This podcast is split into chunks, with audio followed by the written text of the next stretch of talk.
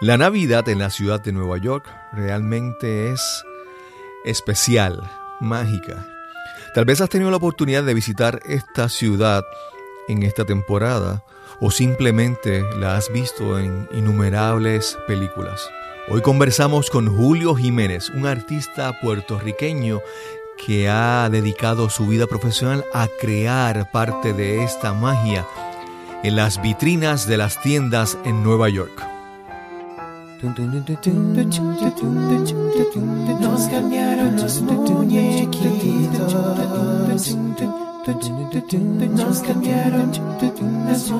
Bienvenidos a Nos cambiaron los muñequitos, porque lo único constante en la vida es el cambio.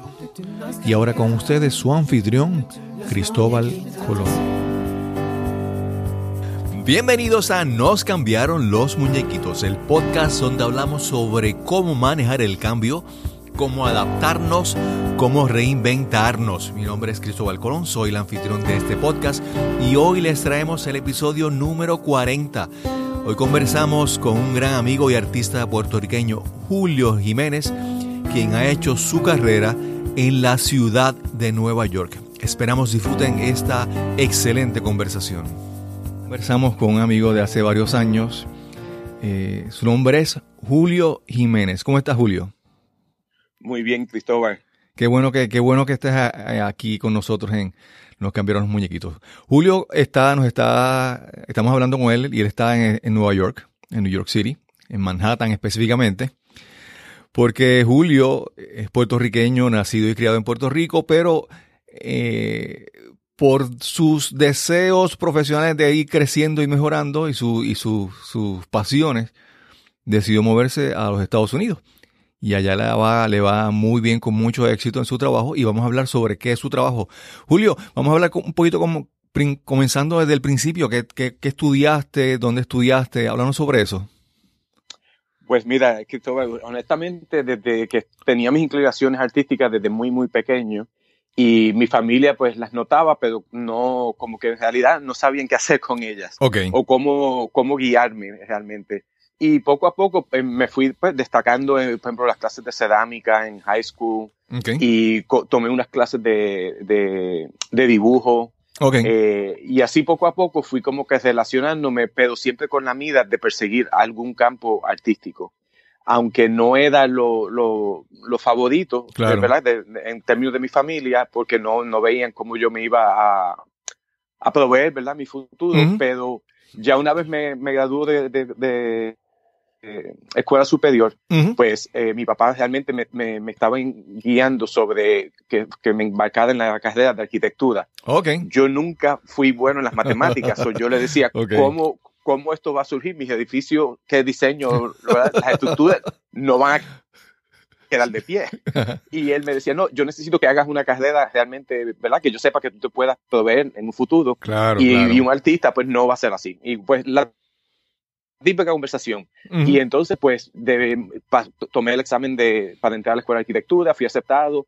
Y entonces, en ese justo en ese mismo semestre comenzó la huelga eh, ah, del 81 en, en la, Universidad, de Puerto, Rico. Y pues para yo poder continuar, me, me, conseguí un transfer para el regional de Carolina. Ok. Y ahí empecé en, el, en la Facultad de Humanidades, pero siempre con miras a, seguir algo en el campo artístico. Ok. Eh, y entonces ya cuando pasaron los dos años en la regional de Carolina, vuelvo, entonces ahí regreso a la UPI y entonces voy a, a Bellas Artes. Ok. Y ahí realmente es donde me, de lo que me graduó. Y aún así, pues mi papá no estaba muy de acuerdo ¿verdad? de lo que había hecho. Sí, y sí, me dijo, sí. tienes que seguir estudiando para una carrera que puedas proveerte. Y entonces Claro. fue que decidieron el hacer la, el, ¿cómo es? La, la maestría en educación, cosa que yo pudiera ser maestro Claro, y claro. pues tener un, un- un salario fijo. Un plan B por Y, si acaso. pero, un plan B. En, eso, en, ese, en ese momento yo me percato de la Escuela Altos de Chabón en Santo Domingo, Ok. que era una unión con la Escuela Parsons de aquí de Nueva. York y, y de diseño y Ujú. de la Renta. Ah, wow. Y me fui allá, este, estuve seis semanas estudiando allá y ahí me, me, me, me- relacioné con otras personas que venían de Nueva York. Yo me imagino que eso fue una ahí- experiencia que cambió tu vida. Esas seis semanas. Completamente. Porque me, me de tanta energía que yo decía no. Y de ahí mismo, de, de, de Santo Domingo, fui a Puerto Rico y de ahí me, me vine acá a Nueva York. Ok. Y con, no con mira de quedarme permanentemente. Yo solamente quería una oportunidad de estar unos tres años. Y yo le, le decía a mis papás, a mis padres, como ellos tenían el negocio de la floristería y que yo, por mi inclinación artística, me quedaba envueltas en, en eso, en eso eh, yo, pues, yo decía, pues déjenme tratar un poquito de allá, aprendo más allá y entonces me regreso a Puerto Rico. Claro. Pero Cuando te fuiste momento, a, a, a, New York, eh, ¿tenías familia, amig amigos allá o te fuiste a aventurarte? ¿Cómo fue ese paso? Bueno, mi, mi papá tenía un hermano que vivía aquí en, en Long Island. Ok. Eh, que fue pues un, un, tío, pero obviamente mi tío siempre vivió acá, pues la relación no era tan estrecha como los tíos que tenía en Puerto Rico. Claro, claro. Y entonces, eh, eh, de amistades tenía sí, pero muy pocas. No, yo no creo que llegaban a cinco, para ser honesto. Ok, ok. Pero tenía mi deseo y las personas, esas mismas personas que ya conocía, por ejemplo, me, yo, yo, decía, no, yo voy a buscar un trabajo, si no consigo trabajo, yo me regreso, porque tengo de backup, tengo la, tengo trabajo, solamente claro, que ir claro. al, al, negocio de mis padres y, y, ahí pues sigo. Bueno, pues la ahí eh, yo decidí y eh, yo empecé a buscar, me preparé un lunes, uh -huh. eh, no había la tecnología que tenemos hoy día, claro, so, claro. era imprimir resumen e irte de puerta en puerta y con el papel, con el periódico, ¿no? Buscando los clasificados. Exacto. Y así me fui y eh, todo el día del martes y ya el jueves estaba trabajando. Wow. Conseguí un trabajo inmediatamente. Qué bien. En, y, ahí, y fue en Macy's y precisamente con mi portafolio de la Universidad de Puerto Rico de Bellas Artes okay. y mis credenciales, pues rápido me, me contrataron precisamente en el departamento de las vitrinas de Macy's. Wow. O sea, y ahí fue que comencé. Ahí, empezaste sí. por una puerta, vamos a decir, envidiable, ¿verdad? Cómoda. Sí, sí. Y, y, un salario, o sea, yo, digamos, yo me fui de Puerto Rico cuando el mínimo en aquel entonces creo que está 25, está 50. Ajá. Y yo llegué aquí y la primera oferta fue 16.50. Wow. Y estamos hablando de, eso fue en el 88, 89. Claro, claro. So, era significativo el, el, el, el ¿verdad? La, la, oportunidad. Yo decía, sí, sí, sí se puede hacer dinero en, en arte bien, bien. En, en, Nueva York, no necesariamente en otras partes. Claro, claro. So, so por eso decidí que me, me, tenía que quedar aquí. Y honestamente, ese, esa, yo hoy día le llamo a, a Macy como mi alma mater porque fueron cinco años que estuve ahí y aprendí tanto y hice sí, tantas sí, conexiones sí, que han sido realmente, cuando miro para atrás, 25, ya van a ser 30 años que estoy aquí, eh, ya se cumplieron los 30 años. En junio wow. 21 del 18 wow. se cumplieron los 30 años que yo llegué aquí y, y básicamente de esos 30 años, 22 de ellos yo he estado por mi cuenta, o sea, he hecho mi propio negocio. Sí, sí, sí. Independientemente, claro, trabajando con otras compañías, porque de Macy's, por ejemplo, pues yo me fui, eh, la persona que tuve ahí como, como jefe y que me llevaba guiando y que hoy, hoy por hoy es mi, uno de mis mentores, ella se fue a otra tienda que es Bird of Pullman, que es posiblemente la más famosa aquí en Nueva York, en la Quinta Avenida, por sus vitrinas de, de Navidad. Sí. Y ella tiene un libro y demás y demás. O sea, es, es, es, mencionar el nombre de ella es, bien, es una, es una conexión claro, muy, claro. Sí, muy, muy, buena. muy reconocida. Y, igualmente, es bien muy reconocida y al igual de, de, parte de ella. O sea, cuando ella me recomienda, la gente me da, como dicen, carta. Claro, o sea, claro. Tengo la puerta abierta. Claro. Y, y a través, de, o sea, entonces ahí estuve, o sea, estuve unos años trabajando y ahí fue que realmente me despertó el interés de, de irme por mi cuenta, de no estar, sí. estar, como que de ir a menudo a Puerto Rico. Eh, ahí sí había el conflicto, porque en los trabajos que aquí, pues es bajo una unión. Claro, claro. Y entonces, pues la flexibilidad de días libres y demás, pues son bien, bien rígidas y pues por, por ausencia, pues te pueden despedir. Y claro. yo dije, bueno, pues tengo que buscar una forma y con el apoyo de ella. Y entonces ella misma me sugirió, eh, ¿por qué tú no estudiaste diseño de interiores? Ok. Si ya no, si no podías ser arquitecto, ¿por qué no estudiaste? Entonces eso pues me despertó una, una curiosidad y me, vuelvo, me fui de nuevo entonces ya esta vez por mi cuenta hice uh -huh. un préstamo estudiantil y me fui a estudiar diseño de interiores aquí en Nueva York. ¿Dónde estudiaste? La, New York School of Interior Design. Okay. Es la escuela de diseño de interior más, más antigua que, que se conoce aquí en la ciudad.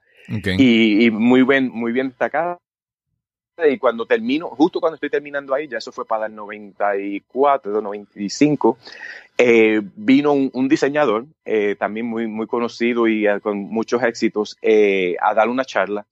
Y él dijo, lo que esté interesado, yo estoy buscando personal. Ok. Y yo me, me la acerqué y lo único que yo tenía más bien era, en aquel momento en mi resumen, era hacer la, los diseños de las vitrinas y la experiencia floral que traía de, de, trabajar con mis papás en Puerto Rico. Dio la coincidencia que a él ambas cosas le, le, le atraían y me, me, da la oportunidad de trabajar y eso fue para el año 96-97 entonces y al día de hoy aún trabajo para esa persona. Wow. También En, en, en, proyectos. Ya ahí pues no es tanto en los diseños de vitrinas ni florales, es más bien en diseño de interiores, que es algo que, que me gusta y pues tiene también otra vamos a poner otro calibre en términos salariales que es más, más, alto y tiene una mejor remuneración que otros trabajos. Claro. Sí, porque mucha gente, por ejemplo, de cosas que he visto, muchas personas ven estos, estos artículos en, en revistas y ven estas modelos y ven esta, presentando estos productos y todo eso, pero los escenarios, el, el, ¿verdad? el entorno, eso, esa decoración son, requieren, ¿verdad?, de profesionales que se sienten a diseñar eso. Yo he visto fotos de trabajos tuyos y obviamente como, como es el, ¿verdad? El, enfoque de la, de, la, de la fotografía y de la publicidad, siempre se enfoca, por ejemplo, una modelo o un producto o algo, pero cuando tú miras el detalle, todo lo que está detrás, es un trabajo... Eh, Hay mucha información que, que realmente, o sea, para, por ejemplo, en mi caso, yo cuando hago un approach, ¿verdad? A un, acercamiento o un cliente me hace un acercamiento, ¿qué podemos hacer para una situación, digamos, como esa? Un, una sesión de fotografía donde yo hago el, el ¿cómo es? El, escenario. Eh, yo me enfoco en dos cosas, el, branding de la compañía claro. y también psicológicamente qué va a atraer a la persona que se quede ahí observando. Claro, que no sea algo que insignificativo, vamos a ponerlo así. Claro, claro. Sí, que tú tienes que escoger cosas que, que aporten al mensaje que quieren llevar, pero tampoco que como que sobresalgan que, que sea el, protagonista, sino que, que, complementen lo que la persona quiere proyectar. Exacto, exacto. Que, sí, que esa imagen, con, con, aparte de lo que, ¿verdad? Como puede ser por ejemplo, al igual que en televisión o en una revista, uno puede pasar la página en menos de 30 segundos. Exacto, exacto. E, esa oportunidad de capturar la audiencia la tienes que tener ahí y no necesariamente lo que esté en tipografía o la imagen de la modelo va a capturar la atención del, espectador. So, uno tiene que buscar unos elementos que, que, te, que te traigan la curiosidad que por qué esto está así. Por ejemplo, siempre, en todas mis vitrinas y la que ya conoce mi trabajo, me dice, siempre escondes algo. Siempre hay algo que uno sigue mirando la vitrina y de momento, mira, ahí hay y algo que no está en ninguna otra parte de la vitrina. Ok, ok. Pero ahí está. Eh, pues, en uno de, los, de las que hice este año hay un búho escondido. Ok. Y cuando la gente mira ahí, entonces se dan cuenta, mira, o sea, hay, hay, otros elementos que no son obvios al, al, que, digamos, que pasa caminando y no, no se detiene.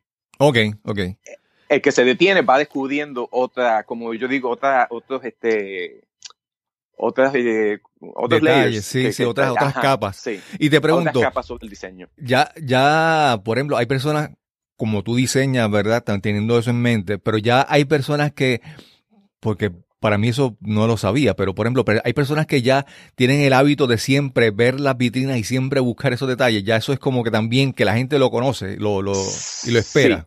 sí. Sí, eh, sí. Hay, o sea, está la, la, la vitrina de, de una, vamos a ponerle, como todo, vamos a poner, digamos, en el mercado hay mercado bajo y, por ejemplo, ahí podemos comparar a, a, digamos, una compañía como Walmart que no hace ningún tipo de, de, styling en su producto. Pero, por ejemplo, el éxito que tuvo Target cuando empezó se debió todo a su campaña visual. Wow. Y yo no sé si lo recuerda, pero por ejemplo, la persona que estaba a cargo de ese departamento usaba eh, mudales de un solo producto. Ok, ok. Y, y, lo hacía todo bien gráfico, pero todos con, con productos. Okay, pues eso, eso se convirtió en la, como decir, en la, en la firma de ellos. Sí, el, el eh, trademark del estilo de, de Target. ajá, exacto. Entonces, por ejemplo, Bird of Goodman, esta señora con la que, Linda Fargo, con la que yo estaba trabajando, el carácter de ella, de su vitrina, es que es lo más ilógico que tú te puedas imaginar de una situación. Ok, ok. Ok. Eh, por ejemplo, este año si las mida, eh, ella tiene un reloj este, alemán, un, cucú clock, Ajá. y de- en vez de salir el pajarito por la ventana, hay una modelo sentada ahí mirando para afuera. Ok. Con un traje de Dolce Gabbana de 5 mil dólares. Wow. ¿Entiendes? O sea, son, son como, más bien como contradicciones. Pues eso, pues, no lo esperas, porque tú, al tú acercarte a la vitrina, tú, tú ves toda esta estructura de un reloj alemán, con todos sus detalles, los pinos, los, los, Claro. los conos y demás, y entonces de momento eh, vas buscando y de momento te encuentras con que no hay el pájaro, es una modelo que está, un, un- un maniquí eh, con, con, la, con la moda, porque la tienda es sobre, sobre alta moda. Claro, claro. Pues dependiendo en la categoría que esté, si es un high-end company, pues entonces va a tener o- o, eh, eh, esa, vamos a poner es- es- esa distinción. Claro, claro. Eh, digamos, Macy's, por ejemplo, ellos tienen, eh, como la- la- cuando trabajaba ahí, la- las vitrinas le dan vuelta a todo, a tres cuartos de, de la tienda. Y es un bloque entero. So, Sí, tenemos la sí. 24, la séptima y Broadway. En la 25 no hay, no hay vitrinas, pero las principales, que son las de Broadway, son seis vitrinas bien grandes. Y Wow. el, la- la- el estilo de ellos son, y cuando desde que yo trabajaba ahí, eran cinco vitrinas iguales y una diferente. Ok, ok. So, cuando tú estás caminando, de momento te encuentras con algo que no tiene la secuencia. Sí, sí, sí. Entonces sí. ya eso te intriga y tú quieres volver para atrás a ver qué, qué se te perdió, que no te diste cuenta que había cambiado, ¿entiendes? So, son, son, son, sí, son características que cada, cada artista ¿no? Eh, Claro. desarrolla para, para atraer su audiencia. Claro, claro. Julio, y, y te quiero preguntar que tenías, ¿verdad? Desde, desde- desde niño tenías un, un, una- un deseo de desarrollar tu arte y expresarlo. ¿Te, ¿Sientes que con el diseño de interiores y tu- el diseño de vitrinas, crees que te sientes satisfecho? ¿Has logrado eso? Sí, sí. Y, y, y más de lo que realmente pensé. Y te, te, te digo, por ejemplo, lo que me encanta de la vitrina o las sesiones de fotografía para las revistas y demás es el factor de que estoy bregando más bien. Al ser artista, mi frustración es que yo no soy un, un vendedor. Claro, claro, ¿ok? En el campo de diseño de interiores, tú tienes que ser un vendedor. claro, claro. Al final del día, aunque seas lo más creativo, al final del día tienes que ser un vendedor. Yo tuve mis, mis experiencias que eh, quise experimentar, ¿no? De- después, de haberme, después de haber estudiado para Ujú. pagar mi préstamo estudiantil, quise eh, aventurar en, en hacer mis propios proyectos. Y, y fue realmente, eh, le, le dediqué unos, yo te digo, unos 5 o 6 años Ok, eh, eh, el problema que encontré es que había mucha psicología envuelta, porque, por ejemplo, usualmente la esposa es la que tiene el tiempo de ir a, ¿verdad? a escoger los muebles y se, Claro. digamos, le gusta una silla.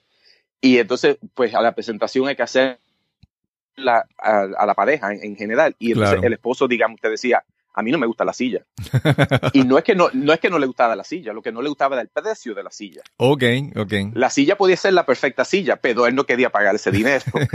¿Entiendes? Entonces, Claro, ¿quién, claro. quién- quién quedaba en el medio? Yo. Y tenía que volver a, a- a salir, ¿verdad? A seguir en búsqueda. De, entonces ya yo me daba cuenta que esto es una situación más de presupuesto que de gusto. Claro, claro, claro. Y es difícil conseguir lo que ya presentaste, a, ¿verdad? Eh, En, en- en un calibre más bajo para acomodar el presupuesto. Y eso me... me me, me, me- eh, me cansaba. vamos a Sí, ponerlo sí, así. te quita era- mucha energía.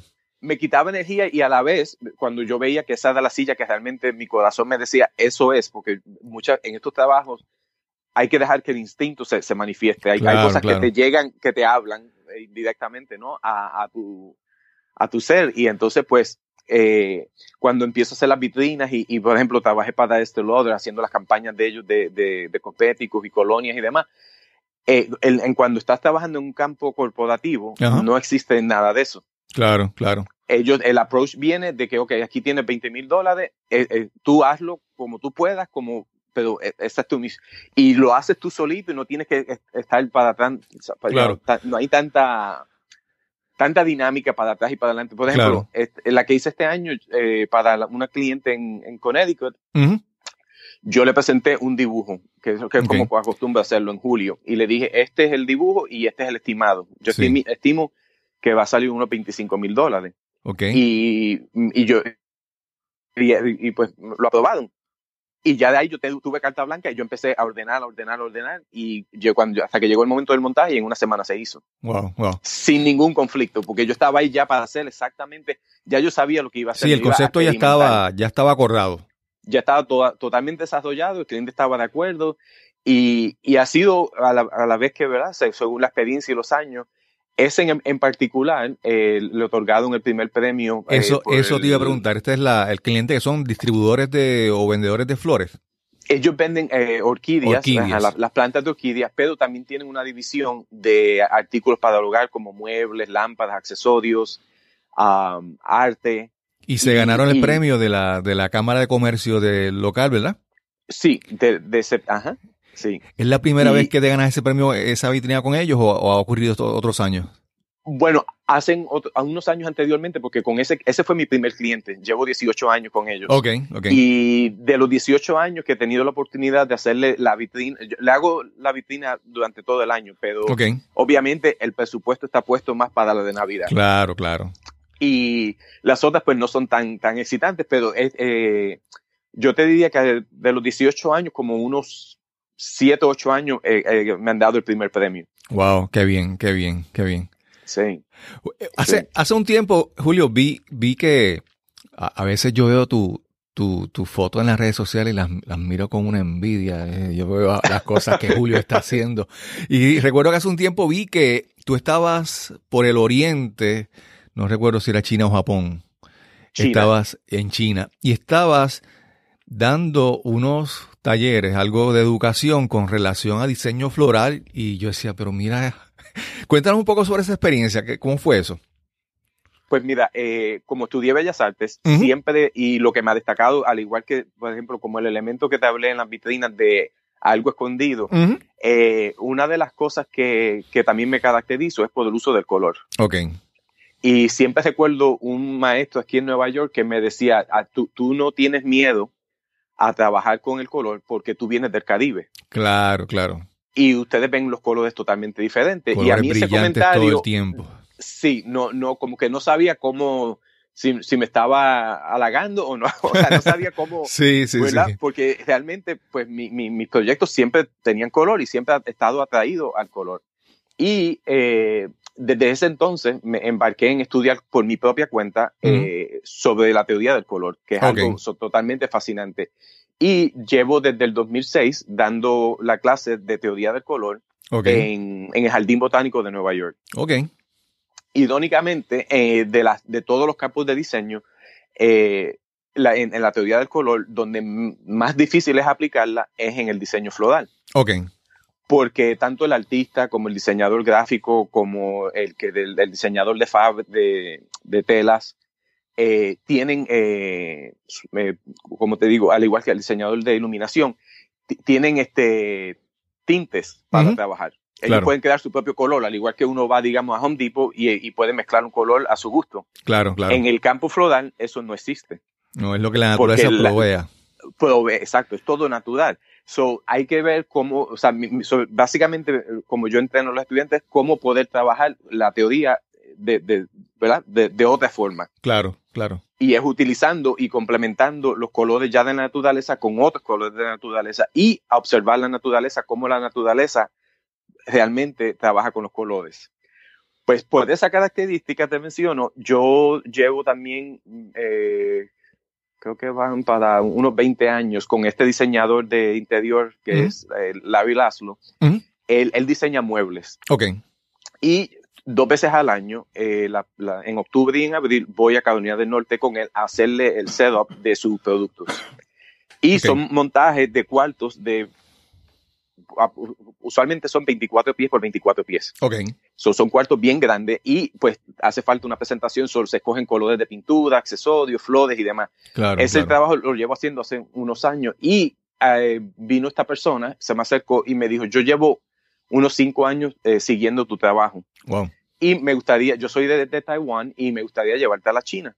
Tú puedes dar clase y yo le digo, sí, yo doy clase. Yo doy, yo trabajo en el Jardín Botánico de Nueva York y doy la clase de teoría del color. Oye, qué, qué bueno, perdona que te interrumpa, qué bueno que, que, tu papá insistió y te estudiaste ahí eh, también educación Sí, no, exacto. ¿Te sirvió? ¿Te sirvió? Hoy, todo lo que he estudiado, no, no, no desperdicié el dinero, se ha puesto en práctica. qué bien, y qué lo, bien. Y lo sigo teniendo en práctica. Y, y, me, y, me, y, me, llena, porque aunque en, ¿verdad? en términos financieros, si vamos a ver, eh, esa es la, menos, la posición que menos paga, pero la satisfacción Claro, claro. Que cuando termino de dar una clase, o al igual que cuando me encuentro en, ¿verdad? Han habido funciones que me encontraba con estudiantes y me, me, cuentan de cómo ha sido su experiencia una vez ellas, ellos entran en el campo ¿Mm? y se dan cuenta de, o sea, empiezan a recordar las cosas que, como a todos nos pasa, claro, a recordar claro. cosas que aprendimos y al, en el momento no, ¿verdad? No, no, no nos percatamos de ella y de momento todo eso empieza a fluir de nuevo. Claro, me, me, ¿verdad? Es bien satisfactorio, pues eh, ella me hace ese acercamiento y me dijo,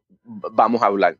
Ok. Eh, y yo dije, bueno, yo, lo único que yo no uh, puedo hablar chino. Me dice, no, no, no te preocupes. vamos, eh, con eso vamos a trabajar. Ok. Bueno, a, al igual que ella, me ha, me ha, sucedido en muchísimas ocasiones eh, que me, se me acercan personas a ofrecerte trabajo y unos surgen y otros no. Claro, claro. Y yo, pero yo me quedé con eso de que esta, esta persona pues había sido muy sincera y demás y eh, me quedé con la esperanza de que iba a pasar y así mismito fue. Eh, tuvimos esa conversación en octubre, en abril vuelvo a Carolina del Norte, allí está ella y me dice, ok, nos vamos en septiembre. Wow. Y okay. vamos a estar tres, tres, semanas y vas a entrenar. Eh, y un, un, dato curioso es que, digamos, por ejemplo, aquí en el, en este lado del hemisferio, tenemos la teoría del color donde pues es común el rojo, el amarillo y el azul. Ok. Eh, para los chinos no funciona así. Ellos realmente no siguen ningún, ninguna teoría, no, no Okay. tienen, eh, es muy abierto eh, la selección de colores. Y, y, como ellos en estos momentos están realmente mirando para este lado, porque inclusive muchos de mis estudiantes son de, de tanto de Japón como de Oriente, Sí. eh, pues las clases eran de 20 estudiantes y yo lo hice, más bien tuve que eh, ¿verdad? consolidarlo y se hizo un- una, un PowerPoint Ok. donde se tradujo al chino y yo entonces también la clase la estructuré donde como un, como un libreto Claro, claro. donde yo lo decía en inglés y le daba ya la oportunidad de traducirlo al, a- en, en- en chino.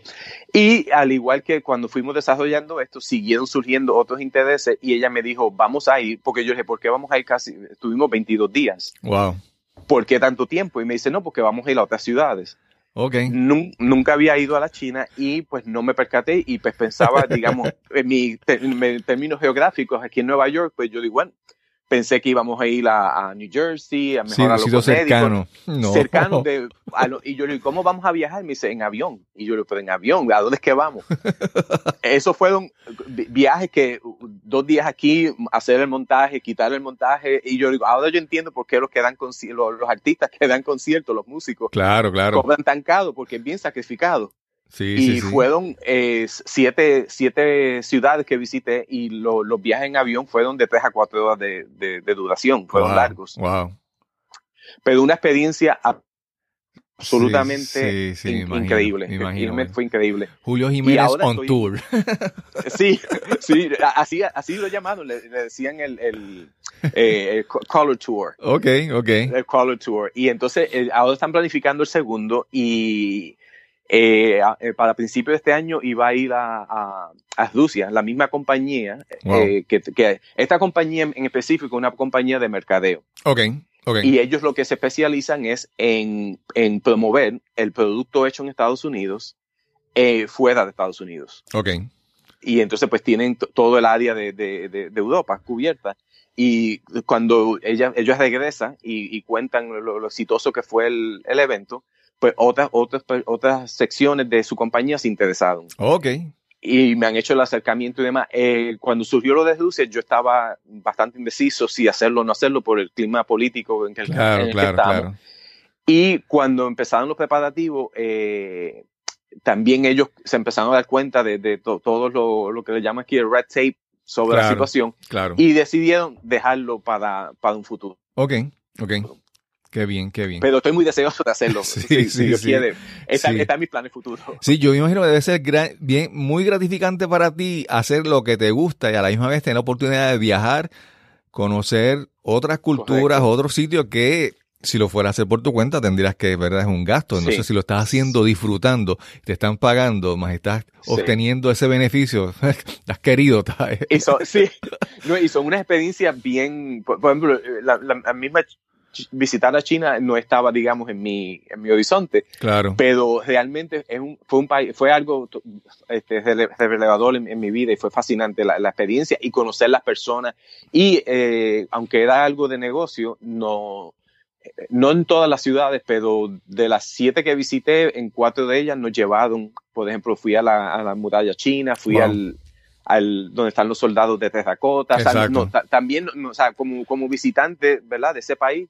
Claro, pues, claro. No, no, no, nos llevaban y obviamente muy, muy protegido porque yo también le decía que, que o sea, cuál es mi, mi, o sea, qué seguridad yo tengo de que allí no va a claro, pasar claro. nada y demás. Y me dijo, no, no te preocupes. Y en todo momento habían cuatro personas con, wow, conmigo. Wow, qué bien, qué bien. Eso fue muy, una experiencia bien, bien gratificante. Por eso decía que te sentías como, como los lo, lo, sí, lo, no, los rockstars en concierto. Sí, sí, sí, no, era algo así, porque la, los, los choferes llevándonos a las actividades, la que traducía, la, que, la persona que estaba, la, la productora del, del, del evento, eh, había una persona encargada de todo todo el tiempo las maletas, las comidas, la coordinación, o sea, fue, realmente fue algo bien, una experiencia increíble. Qué Aparte bien. de eso, esto es una anécdota que para mí todavía la cuento y yo mismo me, me río, eh, porque la productora me pide una, un headshot.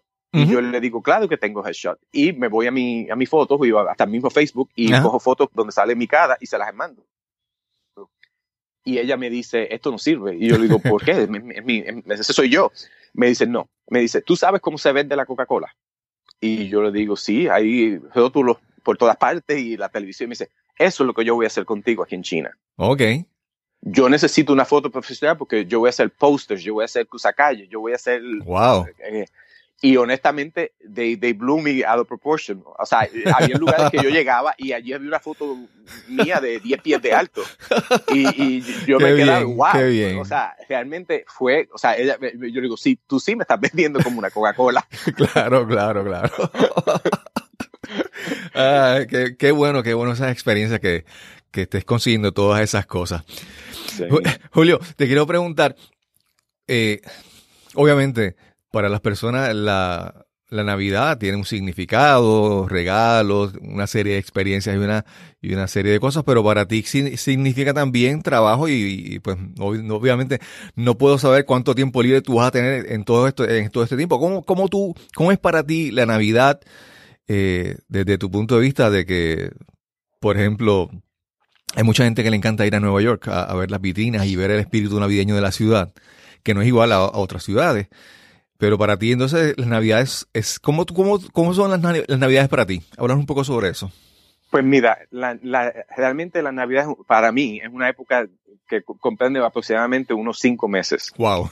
Porque eh, ya empieza julio, ya yo tengo que empezar a, a, a motivar a mi, mi, mi, mi, creatividad y mi imaginación claro, claro. para presentar los diseños a mis clientes.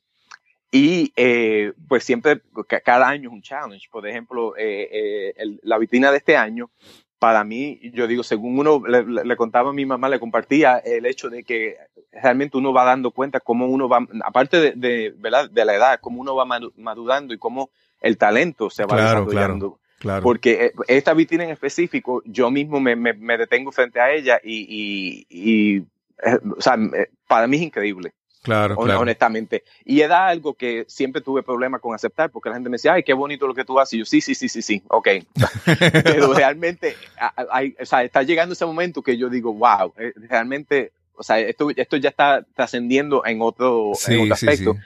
So, la época de Navidad y ese, ese, a veces hasta pongo música para, para entrar en ese, en esa imaginación. Claro, claro. Pero también es bien excitante porque ahí ya yo entro, una vez yo desarrollo esos diseños, esas posibles ideas, ahí entonces entra lo que se llama la, la etapa de, de, investigación, donde yo estoy empiezo a buscar claro. los elementos que claro, van a, claro. a, ayudarme a construir eso. Una vez entra octubre, ya es 100% en la recta final. Es la recta, sí, porque todo el mundo quiere su vitrina para, para la semana antes del Día de Acción de Gracias. Exacto. Esa es, esa es la meta aquí en, en, en Estados Unidos y todas las tiendas hacen su, su, eh, ¿cómo es? El, su lanzamiento, su... Su lanzamiento, sí, de, de, de, esa vitrina. por ejemplo, es, es tan específico que te estoy mencionando de Connecticut. Yo terminé el sábado antes de, de la Semana de Acción de Gracia. Yo salí de allí a las dos, Wow. dos y media de la mañana Wow. y había empezado a las ocho. Wow. Pero yo tenía que terminarla. Y, y, y el, el proceso, de, por ejemplo, el proceso creativo de un dibujo, o sea, de, un- de una idea inicial Ujú. que se hizo en julio, cuando uno está haciendo el montaje, ahí eso yo digo que se, se activa, está vivo y, y te empieza a pedir más y se empieza a desarrollar aún Ok. más profundo. O sea, empiezan a surgir otros detalles que de momento, pues en el papel no lo pensaste, pero hay la oportunidad de hacerlo. Claro, claro. Y eso, pues, se- empiezan a. Y, y son esos, de- para mí, esos detalles pequeños que te llevan a, a- a lograr ese, Claro. e- ese, ese éxito de que quede así tan.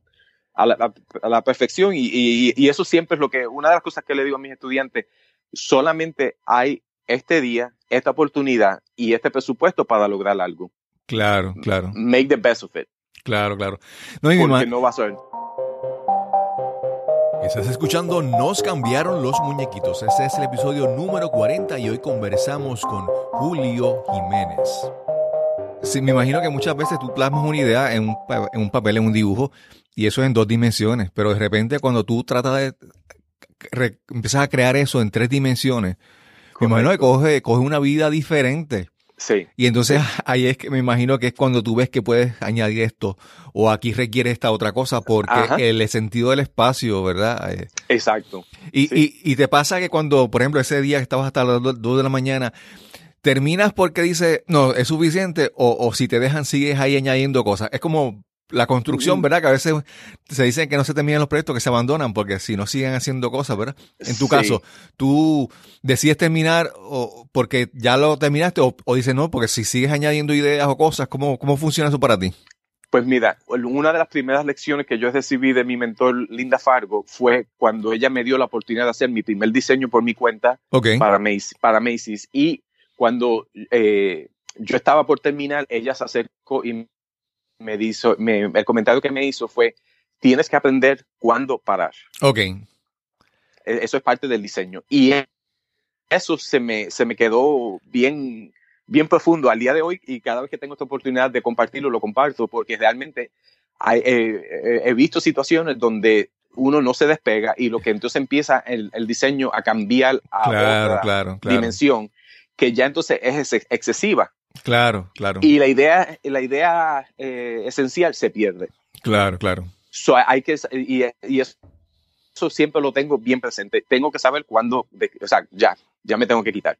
Claro, claro. Y, y ya también uno empieza a sentir ese sentido de, de ok, eh, ya, ya esto ya llegó a, a, a un punto. De que puedo seguir, claro, se, puede uno seguir ahí, Sí, pero sí. ya, ya, se, ya se complementó. Una de las cosas que, que le explico siempre a los, a los, a los clientes cuando le presento el, el diseño inicial es que en mi cabeza hay mucho más de lo que hay en el papel Claro, claro. porque yo tengo la visión completa y eso fue también algo que, que, que tuve que aprender porque no todo el mundo al ver un dibujo, como tú explicas, de- en dos dimensiones, puede, puede profundizar y ver todo lo que hay detrás de él. Claro, claro. Eso llega más que hasta ahí. Sí, sí, sí. No, y ahí ya hay unas restricciones muchas veces porque hay un presupuesto, hay un tiempo. Correcto. Entonces, sí, no, no, no porque se te ocurre nada en la mente hay que plasmarlo, hay que seguir con las restricciones que ya, que ya tienen, que ya tienes Exacto. establecidas. Julio, y entonces cuando ya, eh, por ejemplo, comienza ya Acción de Gracia, ya todas las, las vitrinas están establecidas, eh, ¿baja un poco tu ritmo de trabajo o sigues todavía trabajando hasta cerca de Navidad? Pues, ¿Cómo, cómo funciona? sigo- ayer, ayer fue mi último día de trabajo. Ok, ok. Eh, usualmente la- las mismas vitrinas me traen más negocio porque eh, hay personas que las ven y entonces pues llaman al comerciante y le piden la conexión. O yo digo, está la etapa comercial que es la de antes de Acción de Gracia y luego de Acción de Gracia tengo restaurantes, tengo casas Ah, privadas donde les preparo la decoración. Si, por ejemplo, uno de mis clientes es un bufete de abogados muy exitoso aquí en Nueva York y siempre hacen su fiesta corporativa y yo estoy a cargo de toda la decoración. Y, y, por ejemplo, eh, eh, me me requiere casi una semana porque el árbol de Navidad es uno natural de 20 pies. Wow. Sí, la Y logística. me- sí, y me toma dos días, a veces hasta tres días, dependiendo cuán, cuán grande sea y, y cuántas personas pueda contratar Sí, para sí. que me ayuden. ¿no? Y, Pues, y de a, ahí- veces, a veces algunas personas no, no se dan cuenta de, de que, por ejemplo, en Manhattan, la logística de hacer algo que en otros sitios es más sencillo, allí Sí. es más complicado. O sea, Mucho más. sí, una mudanza o transportar un árbol, eh, Sí. el estacionamiento, el espacio de carga. Sí, así, por ejemplo, mi- mis sobrinos estuvieron eh, aquí de Puerto Rico, no tuve la oportunidad de, de compartir muchos con ellos, pero ellos veían las personas adaptando lo- lo- los árboles de Navidad en la calle para su casa. Y me dice, ¿pero por qué no lo montan un carro? Porque no tienen. claro, claro. No, no lo pueden montar ni en el taxi ni en el subway, so, lo, lo, lo adaptan hasta su casa. Sí, no, y posiblemente Y- y sí. dice, pueden, pueden, dice, they can afford, pueden pagar el, el carro, pero también el estacionamiento. Exactamente, exactamente. Sí, sí, sí. No, logísticamente hay- eh, es, es mucho más, más complicado. Eh, y pues todo eso, pues claro, con, la- con los- el tiempo que llevo, pues la- la- la- ya lo tengo más o menos, pero siempre, siempre surge un challenge. Claro, claro, siempre, claro. e- eso es in- indudable. Um, y entonces, pues como de- lo, lo- lo- yo hago lo corporativo entre octubre y, y finales de, de noviembre, entonces ya ahí justo, por ejemplo, eh, para Acción de Gracia, mi familia se reunió en Boston, so fui con ellos y me regresé sábado Ok, porque domingo eh, yo tenía que trabajar porque ya lunes y martes tenía que hacer un setup de un restaurante que hago. Y, Ok. y ese me toma tres días porque es todo el restaurante, el salón privado, wow, wow. abajo, arriba, todo. Y, y aunque tengo seis personas ayudándome, es así, o sea, so- so- es un restaurante italiano, solo les gusta todo bien cargado. Claro, claro. Y, y entonces, pues también, lo, por ejemplo, en el caso de ellos, yo le diseñé la Navidad de ellos, no de las rojas y verde o blanca y dorada, es anaranjado y, y, y color cobre. Ok, ok. Porque ellos son un restaurante toscano y tienen mucho ladrillo en el salón y sí, demás, sí, pues sí, sí. eh, lo complementé con, con el estilo de ellos, ¿no? Son con la, con la marca de ellos. Claro, claro, claro. Y ya ayer hice el último montaje, que fue una, una mesa para una cena que va a ser en realidad el 24, porque lo que pasa es que las primeras dos semanas de diciembre, todas las corporaciones hacen sus su, su fiestas corporativas, Ok. y usualmente son en, en la semana, entre martes y jueves. Claro, claro. Viernes y sábado, aquí el, el- lo que nosotros conoce- conocemos en Puerto Rico, quizás, no sé si todavía se conoce lo, el, o sea, el viernes social, Ajá. aquí realmente es el jueves Ok, ok. porque el viernes la gente va a trabajar y al salir del trabajo, pues se, se van para New Jersey, se van para Connecticut y ya Exacto, no, exacto. no quieren estar en la ciudad. Claro, porque claro. entra tanta entran, entran tantas personas, ahora mismo no sé exactamente el número, pero en- entran tantas personas de que no viven en la ciudad Sí, a la exacto. Y entonces ya So, es complicado. ciudad. Sí, el momento de capturarlo es o martes, miércoles y jueves. So, eso me mantiene ocupado y entonces ya esta última semana es más bien lo residencial, la- las familias, la- la- las- mesas de, de cena, para la cena y, y como por, por ejemplo el, el trabajo de ayer es de una mesa para 19 personas. Pues ya las flores y todo pues ya están puestas porque el, el, el material que se usa, que es el, el evergreen, los pinos y demás, todo eso eh, se mantiene por Perdura. hasta dos semanas. Claro, sí, claro. perdura porque el clima aquí y demás, pues y está todo ta- tan fresco que no... Y ya está todo puesto. So, ya lo que tienen que ver es sacar los platos y, y- y hacer su, su fiesta. Sí. Julio, nos, nos hablaste en un momento de David Laszlo, era el nombre, ¿verdad? Y también hablaste también sobre, eh, ¿me dijiste Fargo era el apellido de ella? Linda Fargo. Ok, Linda Fargo. Aparte de, de esos dos personas que han sido grandes influencias en tu vida y que han, que han aportado mucho, ¿tienes algún mentor o alguien que tú dices que fue alguien que aportó mucho a tu vida, que causó una gran, una gran diferencia que quieras mencionar en este momento?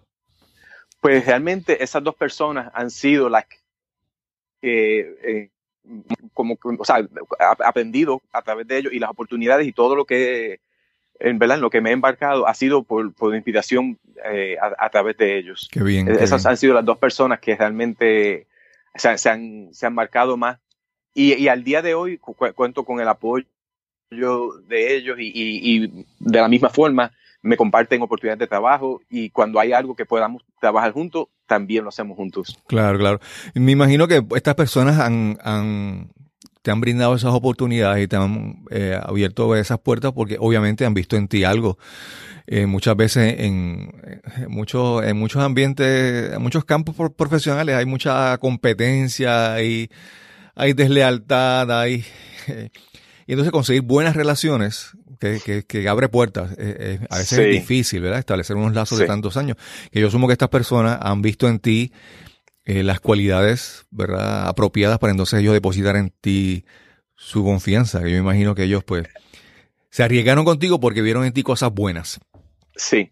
Y, y, y por ejemplo, la, la, experiencia fue de que ellos como me, como me, como eh, me, me, me, me, apoyaron bajo sus alas. Claro, claro, claro. Porque el éxito que ellos iban teniendo me incluían en, en él.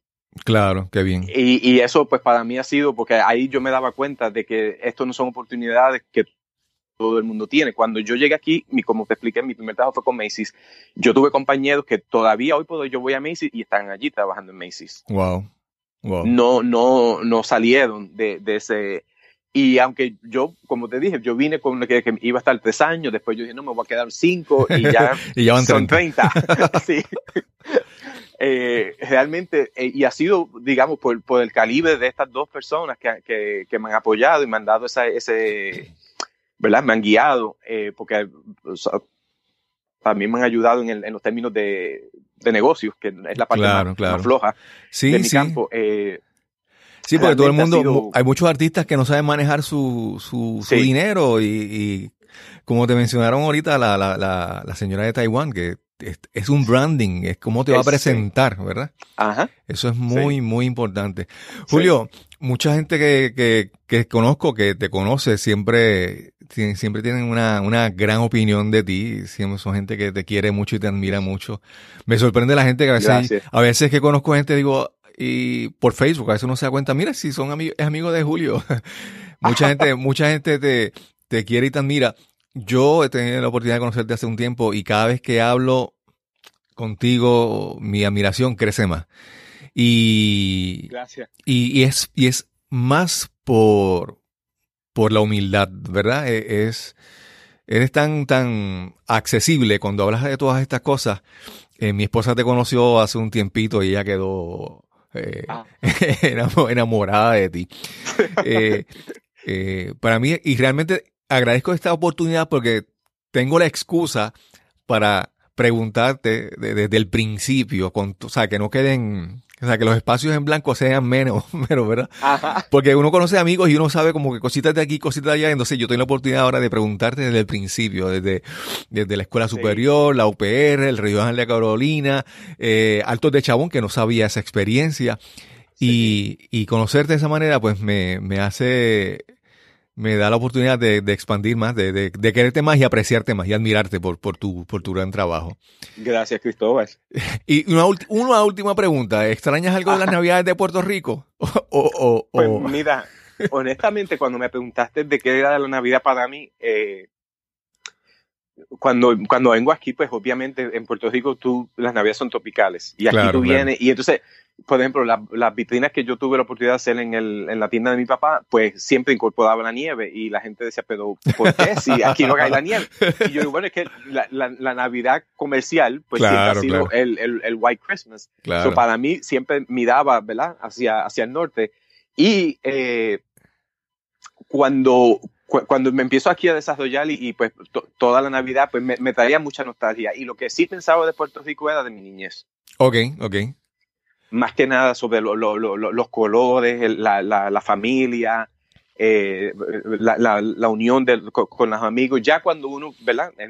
Se- empiezan los compromisos de, de trabajo y demás, todo, todo em- empieza a cambiar. El factor de que mi campo es creativo, Claro, claro. eh, me, me, me mantiene motivado y, y siempre sí re- reflejo y pienso, eh, me da nostalgia. claro. eh. Y, y te pregunto, es porque eso nos pasa a todos. Yo creo que la Navidad es, es principalmente para los niños y yo creo que, que Sí. uno recuerda la, la, la Navidad siempre con mayor ilusión o, o mejores recuerdos de la niñez. Y te Sí. quiero preguntar, en, en tu caso, ¿has tenido experiencias que con niños que hayan visto tu trabajo en vitrinas y hayan quedado, o sea, que hayas visto Pues- reacciones de ellos? ¿Cómo ha sido eso? Pues mira, para una- un detalle que se me olvidó comentarte, cuando yo escondo algo en la Ah. vitrina, que usualmente quien primero lo encuentra son los niños. Qué bien, qué bien. Son los primeros. Mira, o sea, es, es como que el ojo del niño se va, porque eh, una de las cosas de, de, de las vitrinas que, a- que a mí más me encanta es que tú estás creando un- un- una ilusión, una magia. Claro, claro. Y es una historia también. que sí, exacto.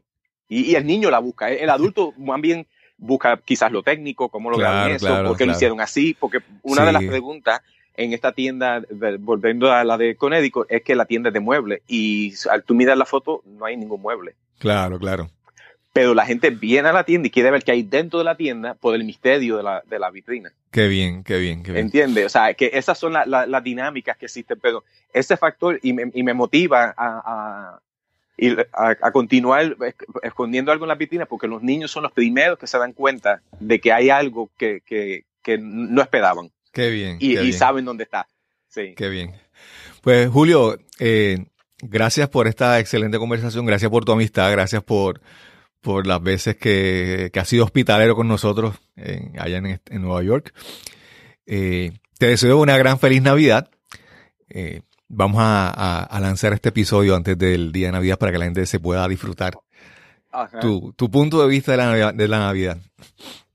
Así que. Ok. Pues igualmente, eh, Cristóbal, esta es una oportunidad que pues, me encanta y, este, pues espero que cuando las personas lo escuchen se encuentren motivación de la misma forma que yo la encontré a, a, buscar otros horizontes. Claro, claro. Julio, ¿y tienes alguna página tuya personal de un, un webpage o, o, solamente en las redes pues, sociales? Ahora mismo estoy solamente en las redes sociales porque acabo de cambiar el, el domain que tenía y logré conseguir que era lo que siempre buscaba porque una de las cosas que sí, cuando llegué aquí inmediatamente y en general todo el mundo me conoce por Julio. Ok.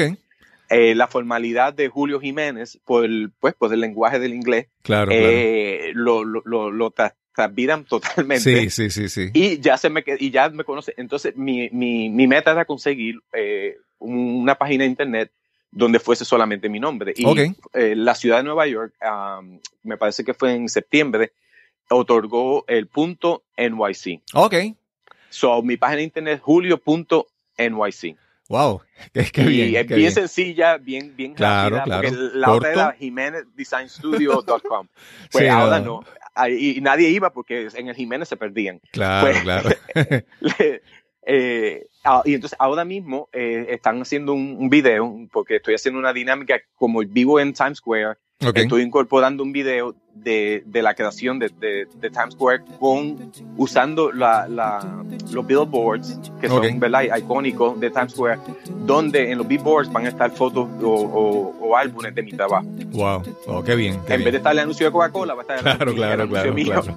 qué bien, qué bien. So, pronto, yo, yo espero que eh, para principios de año va a estar lanzado. Qué bien, qué bien. Bueno, Julio, pues muchas gracias. De verdad te deseo una, una feliz Navidad, eh, un nuevo año lleno de, de, nuevos retos y nuevas, nuevas experiencias de aprendizaje, muchos éxitos. Y, y espero, ¿verdad?, que, que, nos podamos ver pronto. Un abrazo. Si Dios quiere. y entonces, audiencia, nos encontraremos entonces en el próximo episodio de Nos cambiaron los muñequitos. Hasta la próxima. Gracias a Julio por permitirnos conocer un poco más su historia y conocer la historia detrás de algunas de esas vitrinas hermosas y mágicas que se han vuelto ya símbolo de la Navidad en la ciudad de Nueva York y en otras partes del mundo. Sin más que añadir, queremos invitarles a que si disfrutan este episodio lo compartan en las redes sociales con las personas que con sus amistades y que también visiten nuestra página losmunequitos.com donde pueden escuchar episodios anteriores de este podcast. Y sin más, nos encontraremos en el próximo episodio de Nos cambiaron los muñequitos. Hasta la próxima.